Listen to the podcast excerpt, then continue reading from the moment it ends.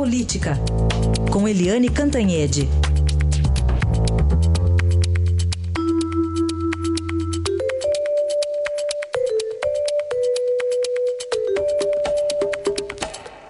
E o primeiro assunto, a prisão do ex-deputado Rodrigo Rocha Loures, o chamado Homem da Mala, e agora todo mundo quer saber se o Homem da Mala fala. Eliane, bom dia. Bom dia, Raíssen, bom dia, ouvintes. Pois é, né? Uh, o, o Procurador-Geral da República, Rodrigo Janot, é, segundo a defesa do presidente Michel Temer, tem pressa e tem atuação política, né? Porque o Janot, o mandato dele como Procurador-Geral da República vence em setembro e parece que ele deixa, quer deixar as coisas é, em pratos limpos, quer dizer, esvaziar as gavetas e deixar tudo pronto, tudo arrumado. Então, o Rocha Loures foi preso na semana passada e o Rocha Loures não é importante por ser Rocha Loures, mas por ser um braço direito do presidente Michel Temer. Então, o que, que é a suspeita? É de que aquela mala de dinheiro ali, aqueles 500 mil reais, aquela corridinha para o táxi e tal, não fossem só coisas do Rocha Loures, mas que fossem coisas do Michel Temer.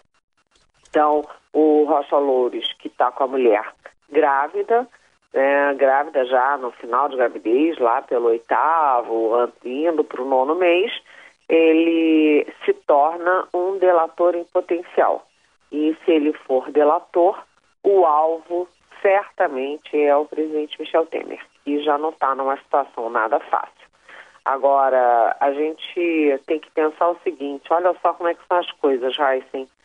O presidente Michel Temer, do PMDB, que é o maior partido do Congresso, o partido que tem mais ramificação nacional, está tá todo enrolado aí e tremendo nas bases por causa do Rocha Loures.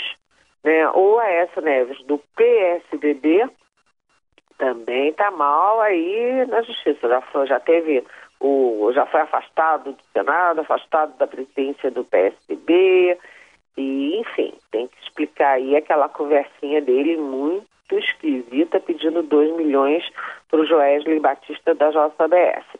E o terceiro grande partido nacional é o PT. Vamos convir que não está nada melhor, né? Porque quem está enrolado é não, não qualquer um além de dois ex-presidentes, dos ex-tesoureiros, etc., etc., quem está enrolado é Lula, que é o, sei lá, o mais do que manda-chuva do PT, né? Ele é o PT. E, enfim, é, o que a gente tem nesse país, neste momento, são os três maiores partidos muito enrolados, devendo, devendo muitas satisfações. É, aliás, o Lula, apesar de tudo isso, apesar de ser réu cinco vezes, está caminhando para ser réu pela sexta vez por causa do, do sítio, ele tem força dentro do PT, faça chuva, faça sol, faça Janô, não faça Janô, faça Moro, não faça Moro. E ele acaba de impor é, a senadora Gleice Hoffmann para a presidência do partido. É isso aí. Muito bem. E, fora isso, o julgamento da chapa amanhã, tudo nos preparativos, né, Eliane? Ah, exatamente. Esse é o grande assunto, é o grande tema da semana. E aí tem muito chute, viu, Raíssen? Tem gente que já prevê que vai dar 4 a 3 para a queda do, da Dilma e do, do, do Temer. Tá? Mas já caiu mesmo, o que significa queda do Temer.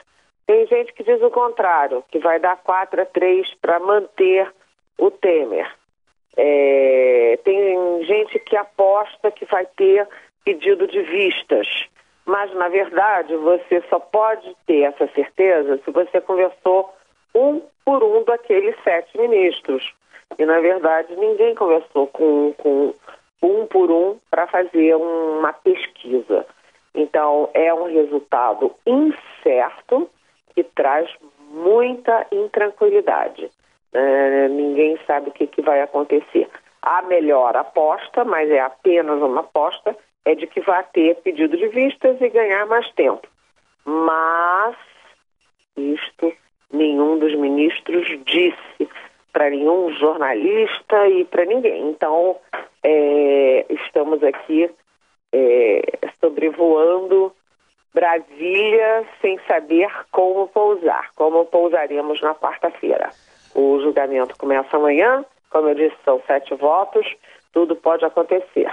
Uhum. Muita, muita, muita tensão em Brasília e o que é pior, as reformas estão paradas, há uma grande interrogação sobre o que, que vai acontecer agora e em 2018 e, como eu disse, né, os três partidos, em, maiores partidos enrolados. Uma situação, uhum. eu vou dizer para você, Heisen, é para lá de dramática, viu?